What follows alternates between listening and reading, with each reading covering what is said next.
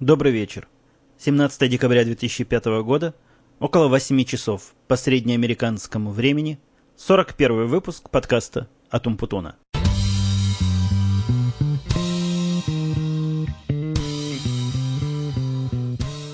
Сегодня у меня будет несколько необычный выпуск. Я начну его, как всегда, а в процессе вас ждет, ну не знаю, приятный или неприятный, но определенно какой-то сюрприз. В течение этой недели некоторые обратили внимание на то, что мои подкасты были где-то на 2-3 часа недоступны. Причем ниоткуда, ни с Russian подкастинга, ни с моего сайта, ни вообще никак. Я тоже обратил на это внимание, честно говоря, после того, как пару слушателей мне на это указали, и связался с компанией, которая занимается хостингом моих файлов, они откликнулись, наверное, в течение пяти минут с ответом о том, что действительно есть проблемы, они этим занимаются и обещают в течение ближайшего времени это починить. Я, так судя по всему, это определил уже в конце этих трех часов. Буквально минут через 10-15 все было починено. И после того, как все они починили, они мне прислали письмо, большое подробное письмо с извинениями, объяснениями ситуации, с техническим, буквально обоснованием, чего там у них случилось, откуда это произошло, и что они делают, чтобы такого больше не повторилось. В конце они, опять же, в очень извительном тоне сообщили, что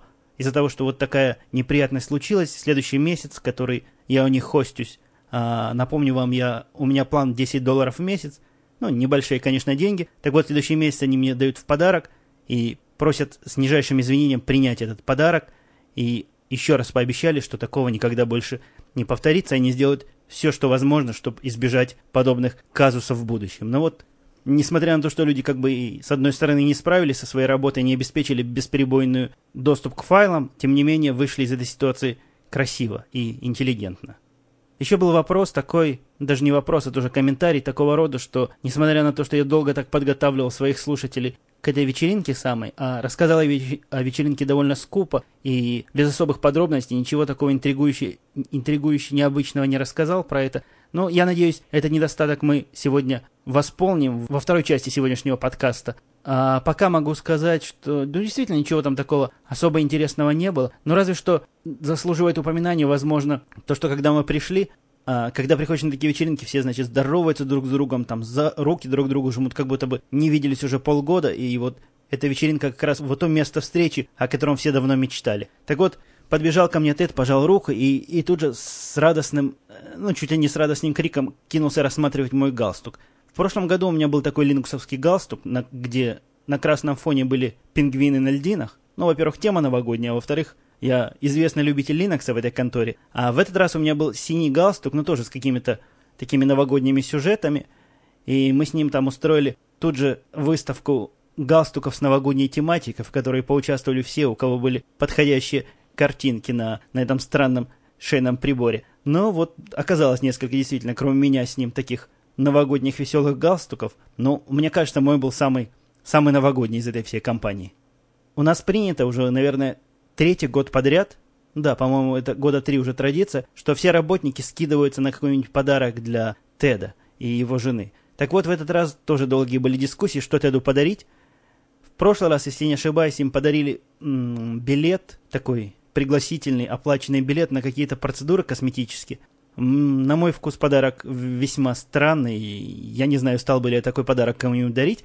Но тем не менее, значит, народ решил так. Мы скинулись там, по-моему, по 20 долларов с носа и подарили ему вот такой пригласительный. В этот раз подарок был, на мой вкус, гораздо более вкусный, а именно ему подарили подписку на самые лучшие вина месяца. То есть там есть какая-то такая контора, которая каждый месяц определяет, какое вино победило. И вот ему будут каждый месяц в течение, по-моему, года присылать бутылку самого лучшего вина из вот победителя по, по версии вот этой конторы. Ну, я не знаю, насколько они умеют вина выбирать, эти самые судьи и вообще и судьи кто, но подарок, конечно, любопытный и необычный. Мне кажется, Тед был доволен подарку, хотя он не выглядит человеком сильно пьющим и большим любителем вина. А все-таки пару слов по поводу комментариев.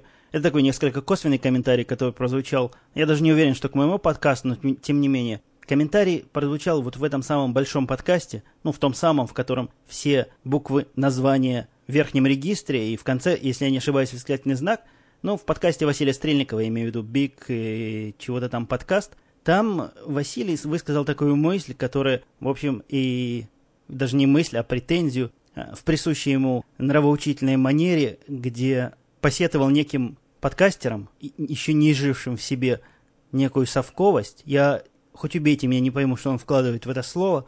Я представляю, что такое совковость вот в современном русском языке означает, хотя это слово появилось уже после того, как я покинул Россию. Но, тем не менее, из этой речи следует, что то, что когда я говорю про письма, пришедшие, ну, я не я, неважно, когда под, ну, я могу от своего лица говорить, когда подкастер говорит, когда я говорю про письма, пришедшие мне, и не называю имен пославших, то это выглядит по-совковски, и даже там как-то так прозвучало, вызывает недоверие того, что были ли эти письма, или подкастеры пишут письма себе сами. Я даже не знаю, как это прокомментировать. Мне кажется, это полнейшей, ну, чушь, не чушь, но какой-то полнейшей ерундой. То есть для того, чтобы доказывать то, что, то, что я не верблюд, мне нужно приводить имена пославших письма, а может быть еще паспортные данные попросить или какие-нибудь другие интимные подробности у человека узнать. Мой тут принцип совсем прост. Если мне человек посылает письмо или сообщение по IM, это означает, что по какой-то причине он не хочет оставлять комментарий в общедоступном форуме. Если человек оставляет комментарий в общедоступном форуме, то все вправе и возможности его посмотреть, почитать, э, кто не ленится. Кто ленится, ну, тот ленится. А те, кто пишут мне письма, тех я и буду продолжать называть один из слушателей, некоторые слушатели. Но опять же, хотите верьте, хотите нет, это ваше глубоко личное дело. Я уже комментировал как-то в прошлом подкасте, тоже примерно в эту тему, когда слушатель Давид, но он оставил это в комментариях, поэтому я смело говорю его имя, поинтересовался вообще, пишу ли я сам себе комментарий, но это примерно в ту же самую струю. Ну, доказывать, что я не верблюд, я не буду, поскольку дело это глупое и бесполезное. А если кому-то не верится, что слушатели пишут такие письма, ну, это его глубокая личная проблема. Или не проблема, но его глубоко личное дело. Конечно, для меня из этого всего послания самая загадка осталась в чем же тут такая совковость, и почему это считается совковостью. Ну, это... Возможно, это слово претерпело некие э, мажорные видоизменения за те годы, что меня не было в России, и означает теперь что угодно, кроме того, чего я подозреваю. На мой взгляд, гораздо больше совковостью, например, является такая весьма советская черта, которую можно, наверное, назвать совковой с определенной степенью достоверности. Это когда ты просишь человека о помощи и спрашиваешь его совета, а при этом твои письма игнорируются полностью. То есть ни ответа, ни привета вообще. Никакой реакции. Ну, как будто ты вот в этом знаменитом игнор-листе, но с другой стороны, когда у человека возникает мнение, он не применет тебе его высказать и поучить тебя как надо. Ну, есть такие люди, они знают всегда как надо. С помощью от этих людей, конечно, тяжело, а вот как надо, они тебе скажут всегда. Мне кажется, это гораздо более совковая черта. Ну, опять же, люди, которые ближе к современным нормам русского языка, пусть меня поправят, что же это значит на самом деле.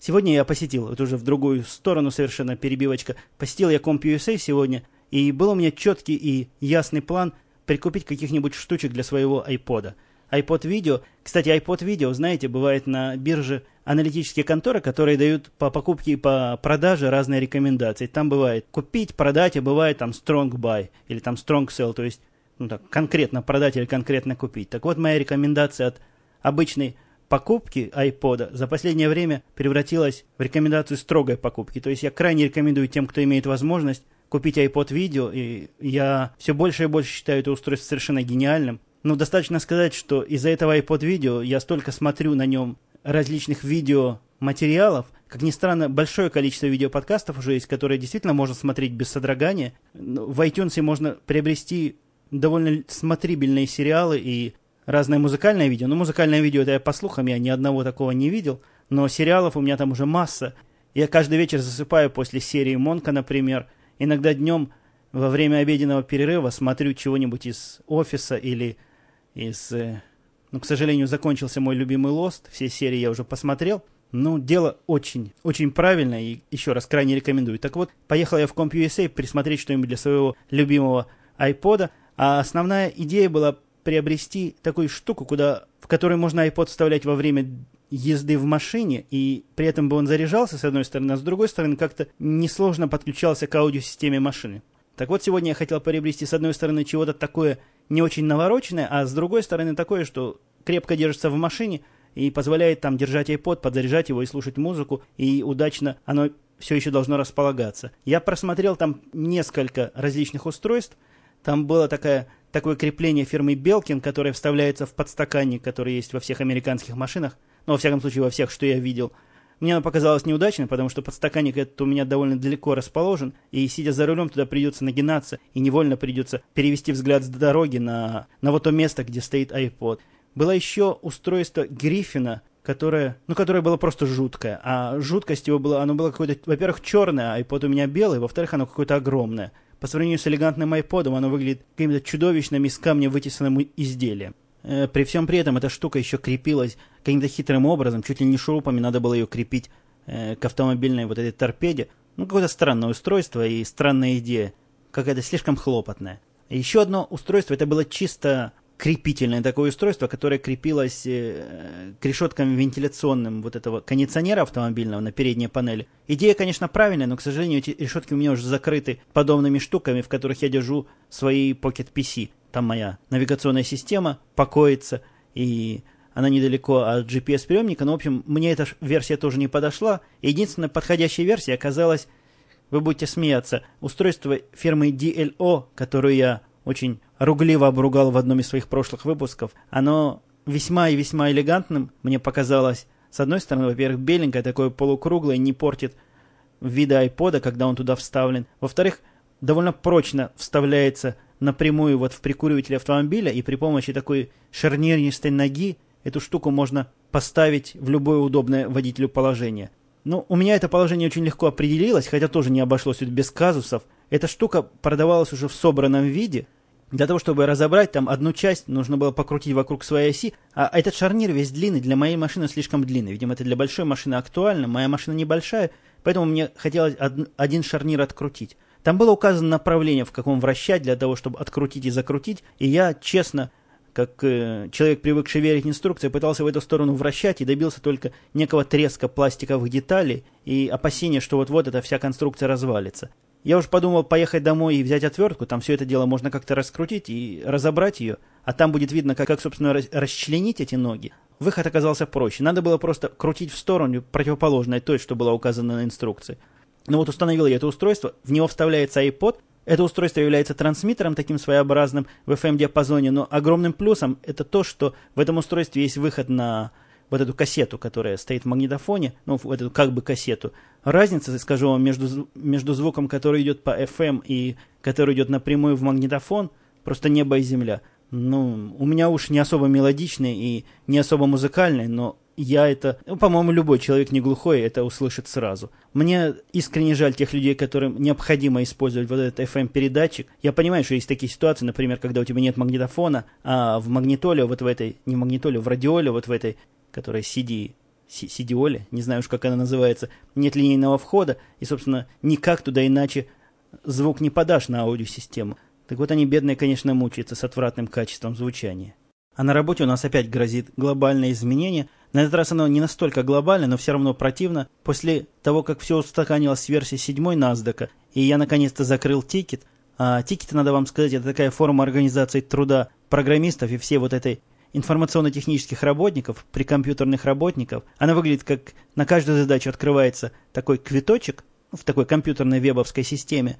И этот квиточек это как бы такая задача, либо отчет о ошибке, о проблеме. И все этапы решения этого, этого тикета, они там отражаются. И всякий, кто поучаствовал в решении, значит, дописывает свои, то, что он сделал, как он, чем он занимался для того, чтобы это починить, может это связать ну, со своими изменениями своего, там, если это изменение программы, либо описать, чего он сделал в другой области. Но вот открытие тикета – это такое формальное начало какого-то проекта, а закрытие тикета – это, в общем, во многих конторах это даже какой-то радостный день, если, особенно если тикет большой. Так вот, я только в эту пятницу, после недельного успешного житья седьмой версии NASDAQ, закрыл этот тикет, и тут пришло новое напоминание о том, что в середине февраля они планируют следующее изменение. А изменение, какое-то мудреное такое изменение, не очень понятно, чего они меняют, спецификация этого изменения не готова, и зная их, я ожидаю, что оно будет готово где-то недели за две до выхода, но похоже, что довольно мудреная штука, которая потребует некой модификации наших всех систем для этой самой совместимости. Ну, в общем, поживем увидим, но видите, NASDAQ спокойно жить не дает, и расслабиться, порядки забыть тоже не дает. А теперь я хотел бы, собственно, вот ту в эту часть, которую я проанонсировал в начале, запустить в эфир. Ну, в общем, вы сейчас услышите, что я попробовал сделать. Посмотрите, как оно все это получилось. Итак, сегодня у нас в необычном, как называется, Ракурсе. в необычном членстве собрались гости и ведущие в этой студии. В отличие от наших обычных групповых выпусков с Димой, у нас тут нет горячительных напитков, а наоборот, у меня чашка кофе, а у моей собеседницы совсем даже чашка сока. Собеседница, представьтесь. Здравствуйте. Я Лена. А кто такая? Жена Умпутуна? Спасибо Бог, жена ведущая. Таким именем у нас в доме никто называться не будет, что ли? Никогда. Ладно, мы с тобой собрались тут осветить всякие темы разные. У тебя есть какое-нибудь вводное слово? Нет, у меня нет водного слова. Предлагай тему. Ну вот ты скажи, как человек далекий от подкастинга, тебе вообще все это что напоминает? Все это безобразие, которое сейчас развивается активно и широко. Когда люди вот так вот пишут чего-то, куда-то выкладывают, а потом нек- некие сотни человек их слушают. Ну, не знаю. Напоминает телевидение. Там болтают тоже все время. Но тебе, ты как-то высказывал мысль, что тебе кажется подкастеры в массе своей людьми психически э, неуравновешенными. Я такую мысль не высказывала, потому что я знакома только с одним подкастером, максимум с двумя. И как они тебе? Ну вот не хочу же я переходить на личности. Нет, на личности мы переходить не будем. То есть, понятно, мнения у тебя нет по этому вопросу. Ну почему? Есть. Ну так дай нам мнение. Ну, зачем, кажется- зачем вообще люди этим занимаются? Мне кажется, что некоторые люди боятся живого общения. И таким образом м, как-то вот восполняют свой недостаток общения с незнакомыми людьми. Вот. Ну какое что-то как-то обще- для них какое что-то общение происходит? Тут вообще односторонний монолог, как правило. Ну, видимо, им этого хватает. В общем, ущербные люди, подкастеры. Ну, я не хочу никого обидеть, к тому же я не очень знакома с подкастерами. Может, это действительно такое хобби, просто вот э, какое-то как-то вроде занятий радио. Какой-то журналистикой такой доморощенной, что-то такое. Понятно, покрыла ты нас просто всех, обидела, можно сказать, большую часть Я не хотела. наших подкастеров. Я не хотела. Я тут обычно начинаю свои выпуски. Я не знаю, в какой, в какой момент своего сегодняшнего подкаста я вставлю вот это наше с тобой разговаривание, но обычно я начинаю выпуски с вопросов и ответов. Ну, то есть вопросы задают мне, а ответы я даю по возможности.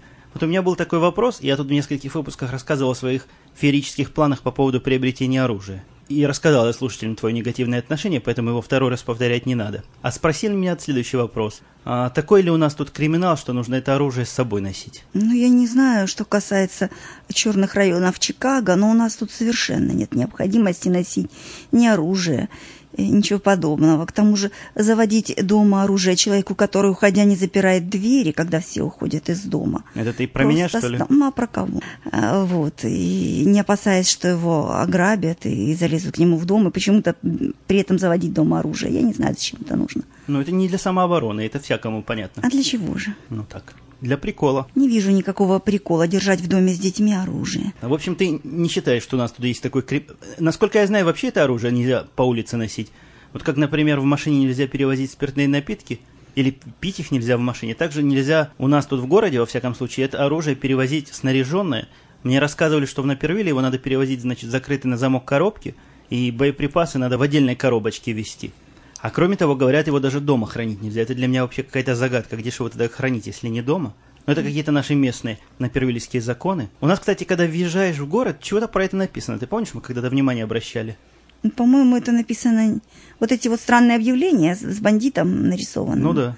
Нет, это что-то такое запугивание ворам, что вроде э, у нас тут охраняемая э, территория, и, значит, все следят за порядком, и, вроде сигнализация у всех, и поэтому к нам А у, вот у нас лучше тоже, не у на- соваться. у нас тоже на окнах есть какие-то следы сигнализации.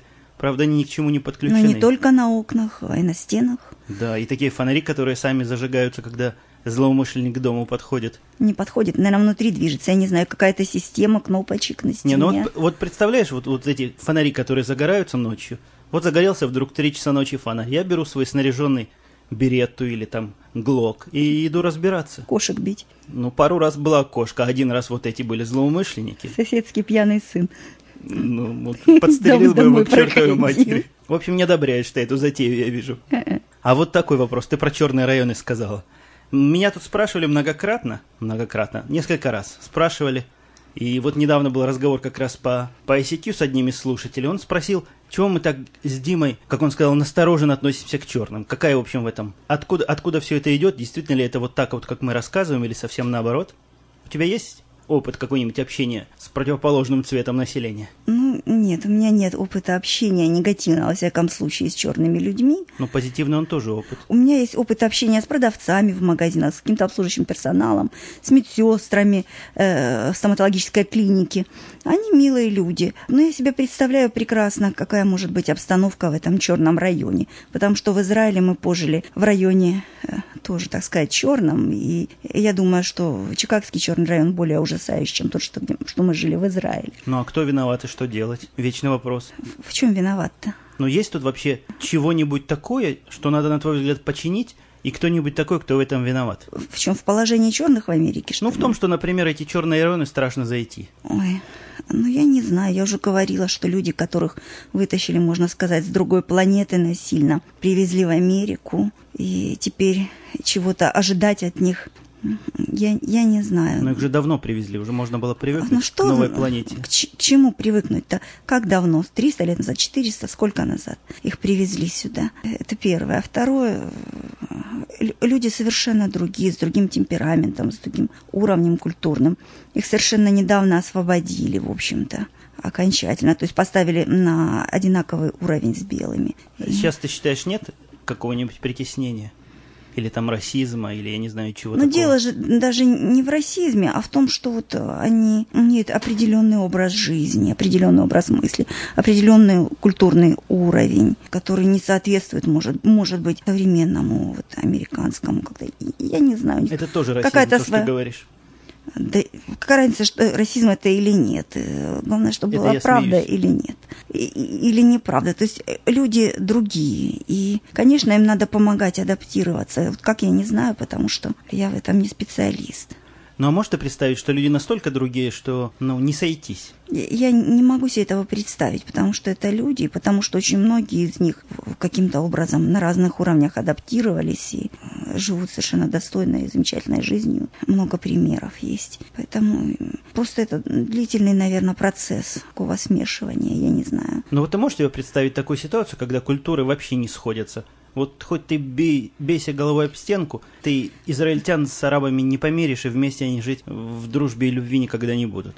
Ну, потому что у них есть за что побороться друг с другом, наверное, а белым и черным за что бороться, это непонятно. Просто они разные. Надо как-то научиться сосуществовать. Конечно, каким-то образом вот эти черные дыры надо, не знаю, рассасывать каким-то образом. Ты Я имеешь в виду вот эти страшные районы? Да, да потому что люди по отдельности, они не такие. Мне кажется, что вот именно толпа, она имеет, несет на себе черты вот э, каких-то, какие-то национальные черты такие, именно вот толпа, она. Ну, то есть э, толпа несет на себе вот эту вот печать как бы своего вот племени, все вот это вот, не знаю, как объяснить. То есть отдельный человек, вот можно представить подростков, допустим, э, в России, тех же, ты говоришь с одним подростком, он совершенно нормальный, адекватный человек. А когда они сбиваются в стаю вечером, то уже страшно к ним подойти. Вот так мне кажется, эти черные районы. То есть... Так что с ними надо делать? Расселять их среди белых? Нет, мне кажется, что надо все-таки образовывать, как-то заниматься именно детьми каким-то образом. Я не знаю. Понятно. Ну, давай перейдем к более простой теме. То все мы про черных, да про черных. А, вот, кстати, еще в продолжении этой темы. Помнишь, ты немного подкастов слушаешь, но я тебе дал послушать подкаст нашего коллеги из радио «Свободная деревня», где он говорит для того, чтобы судить на такие вот политические вопросы, ну, мы сейчас с тобой говорили о политическом вопросе, если ты не в курсе, нужно иметь специальную подготовку, как-то узнание статистики, как нас, помнишь, учили в Институте научному коммунизму, обществоведению, вот есть, видимо, сейчас какие-то такие науки современные, которые считаются правильными, и без которых вообще на эти вопросы смешно разговаривать, это совершеннейшее дилетантство и усколобость какая-то. Это я так, от себя добавляю. Ты как согласна с такой точкой зрения, что мы с тобой тут усколовыми вымышлениями занимаемся? Ну, я не согласна, потому что ты меня спросил о, ну, о каких-то, я не знаю, какие-то, существуют ли проблемы, там, кто виноват. Я высказала об этом свою точку зрения. Я не знаю, как это решать. Я об этом, я не знаю, как решить это. И, Но а как же ты можешь про проблему говорить, если ты не обладаешь должной степенью подготовки? Я не обладаю должной степенью подготовки, чтобы решить ее. Но я могу иметь о ней свое мнение. Никто мне это не запрещал, я могу его высказать. Превосходно. Я тоже так думаю, что не нужно знать капитал действительно Карла Маркса для того, чтобы судить о каких-нибудь общественных процессах, причем части из которых ты являешься свидетелем чуть ли не ежедневно. Ну, да ладно, перейдем к новой теме, как я и обещал. Расскажи-ка нам про сегодняшнее наше посещение. врача русского. Я думаю, эта тема... Эту тему я ни разу не освещал, по-моему, как вот это здесь происходит с русскими врачами. Хотя про медицину вообще я как-то рассказывал. Не знаю, ну что, русский врач. Своя, русский своеобразие. Врач. Своеобразие этого визита, конечно, было, на мой взгляд, велико.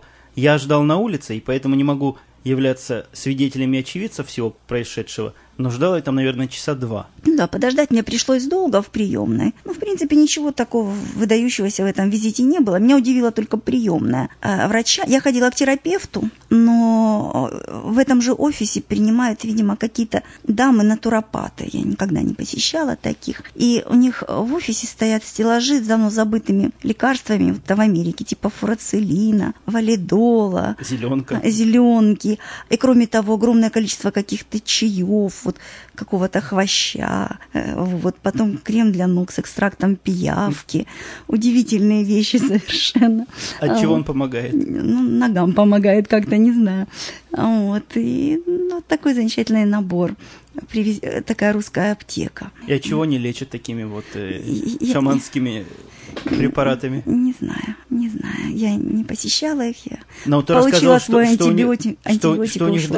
для, для того, чтобы чего болезнь определить, берут чего берут? А, Какой анализ? Было написано, это в рекламе а, одной докторицы было написано, что она берет э, анализ наличия минералов в волосах. Я, не поняла, что-то такое А- удивительное. Обреют тебя наголо и все про тебя узнают. А у Лысого не возьмут такой анализ. Так. А, ну а как сам прием, как там врач? Не грубил, любезный был? Да, любезный старичок такой еврейский, милый. Все, все у меня выспросил про жизнь, поинтересовался всем. Но американские врачи, как ты к ним же чаще ходишь, любишь по врачам ходить. Они, по- Я пор- не люблю пор- ходить по врачам. они поговорить про жизнь любят? Нет, конечно, не любят. Он тоже про жизнь не говорит, но так потихонечку узнал, где, чего, что. Просто интересно человеку. Понятно. У меня тут следующая тема в шоу-нотсах.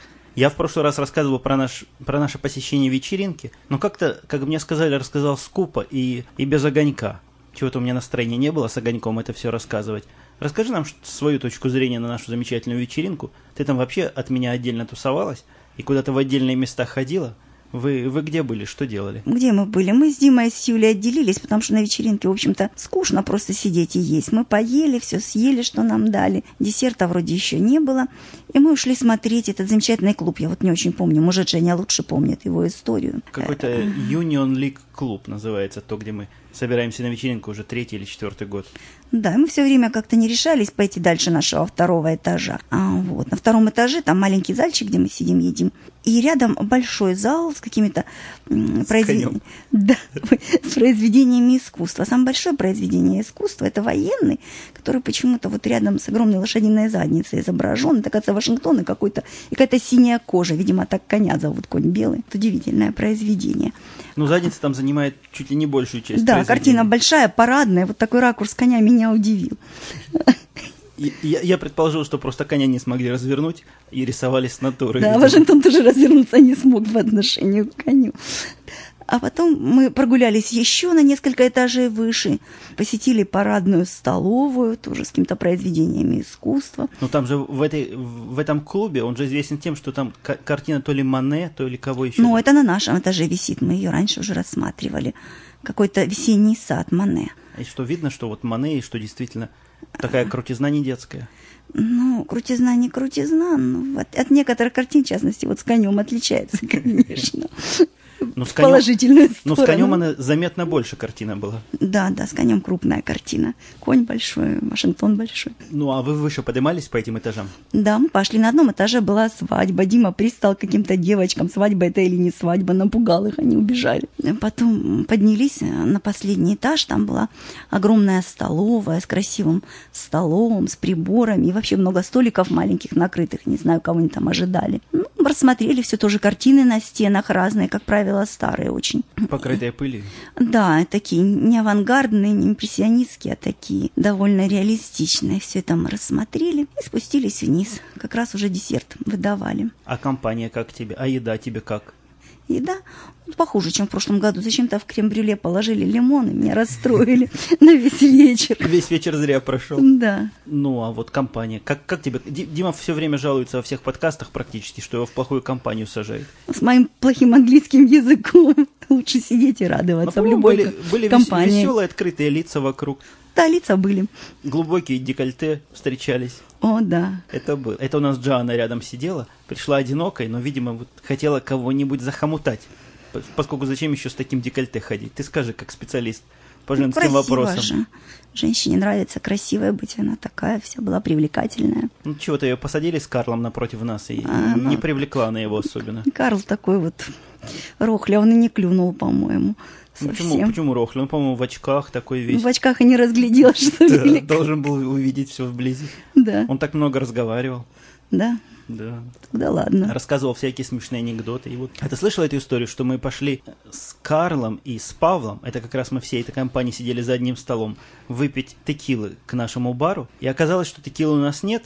И бармен нам на полном серьезе сказал, что если вы одеты так хорошо, как на свадьбу, если вы подниметесь на четвертый этаж, там как раз свадьба идет, ну вот, о которой ты говорила. Ну да. А в этой свадьбе, говорит, открытый бар. И вы сможете спокойно пройти к этому бару и запросить себе любых напитков. И даже никто не поймет, что вы не гости. Ну да, потом еще набрать еды, как Шервин в фильме, да, и уйти для семьи. А как тебе вот этот официант понравился? Там ходил такой официант, на вид, как вот в этих фильмах про... Не про Джеки Чана, а вот другие фильмы, где Ван Дам всех Ну, в бьет. общем, малень- азиатов. маленький азиат такой. Да, он, он, этот азиат к нам подошел.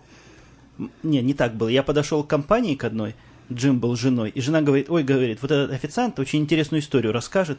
Подошел официант с таким кирпичным выражением лица и рассказал, что он всю свою сознательную жизнь был бойцом без правил, но перед самым главным каким-то финальным матчем его сняли с боя из-за того, что он пришел пьяный. И после этого он с горя устроился официантом, и с тех пор вот официантами работает в этом клубе. в этом клубе. Все это рассказывал невозмутимым выражением лица. Не знаю, врет ли. Наверное, врет. Хотя он похож на такого мелкого этом. Мелкого борца с уму. Не, на, мелкого, бойца без правил. Сильный, но легкий. Очень легкий. Да-да. Ну, а как тебе вообще вот лица остальных там какие вокруг были? Ну, не знаю, Тед, конечно, своеобразное лицо очень. А что с ним не так? М, такой своеобразный мужчина. Не А, понравился тебе с твоей женской точки зрения? Да ладно, ну тебе. Ну почему? Он на Брюса Уиллиса похож. Да, только немножко уплощенного по бокам. Ну, если взять Брюса Уиллиса немножко сдавить. Я вам рассказывал эту историю, что как-то он нам, Тед нам рассказывал, что к нему подошли дети в парке, и один другого толкая и сказал, ты спроси, ты спроси. Тот говорит, ты, говорит, Брюс Уиллис или ты его брат? Но он в самом деле похож, он тоже лысый, и Как если очки, если очки снять, то похож будет на Брюса Уиллиса. А кто там еще были? А Остальные лица как? Вообще все лица, которые были неофициальные, были весьма и весьма живенькие, не? Ну вот Бажена такая миленькая, с таким французским шармом. Несмотря на то, что полячка. Ну, не знаю уж. Вот, например, э, Павла, жена польская, она как раз-таки очень по-русски выглядит как-то. А Бажена нет, то ли она в Америке дольше живет, она такая очень интересная. Ну, а из молодых людей кто-то кинулся в глаза. Вот взял и кинулся. Ну и кто кинулся тебе в глаза? Признайся, я его уволю. Да что-то я не припомню. Молодых людей у вас там не припомню. Ну, вообще там кроме Карла, да, Павела, все старые хрычи. Ну вот видишь. Про русскую газету хочу с тобой поговорить. Ты, ты читал эту русскую газету, которую я успел в машине полистать? Нет, и дала маме, она ее потеряла тут в дебрях дома. Не, ну поразительная газета. Первая статья, которая была на первой, не на первой, а вот на, когда открываешь страницу, вот эта страница, которая после открывания, там была статья, которая большими заголовками, там всеми большими буквами и с восклицательным знаком в конце было написано 25% американцев вскоре умрут от птичьего гриппа. Ну каково? Это просто собирайся и антибиотики покупай. Как перед, перед этим самым. Помнишь, мы покупали антибиотики? Да, да, помню. Перед началом войны в Ираке Да. нам в Израиле выдали Не выдали, мы пошли и купили. Их За разрешили, по- их разрешили покупать без рецепта, правильно? Да, сибирская язва. Да, считалось, что тогда вот эти антибиотики как раз самое оно будет. Я их потом долго хранила, думаю, вдруг пригодятся. А сюда не привезла? Нет. Но тут же тоже было, что сибирская язва там везде в конвертах распространялась, помнишь? Ну, видишь, они, наверное, уже не сохранились к тому времени, такие замечательные антибиотики. И вот тут выбросил универсальное лекарство от сибирской язвы. Да, ну, оно просто испортилось от времени. Понятно. Ну, газеты такие мы и в Израиле тоже встречали, да? Ну, там мы такие встречали газеты, что лучше не вспоминать какие. Здесь их не так много, совсем, можно сказать, мало. Мы их встречаем только когда в русский магазин приходим. Не, ну тут не такие, тут реклама в основном, а потом какие-то между рекламой статьи, какие-то совсем не то, что в Израиле. В Израиле там журналистика, ого, там браки, мальчиков в Канаве воспитали. Раки. Раки. Да-да-да, это Это была звонкая статья. Не, ну там действительно и проблемы какие-то обсуждались. Ну, там газета даже какое-то время приличная выходила, израильская такая, и русский израильтянин. А, действительно, да. А потом ее А потом ее московский комсомолец перекупил, она стала израильским комсомольцем таким. Москов... Московским желтым комсомольцем. Да. Испортилась газета, а Тополер уехал сюда.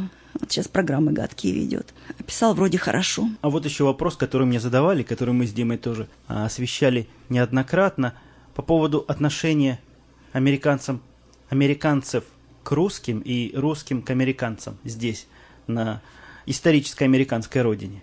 Угу. Что ты можешь сказать в эту тему? Э, как американцы к русским относятся? И как русские относятся к американцам? Это два разных вопроса, я поясню. Как русские к американцам относятся, не знаю. Как американцы относятся, тоже не очень понимаю, потому что они люди сдержанные, такие вежливые. Думаю, равнодушно совершенно они относятся к русским. Примерно так же, как, например, я не знаю, но к французам тут плохо сравнить. Ну, к каким-нибудь нидерландцам не знаю.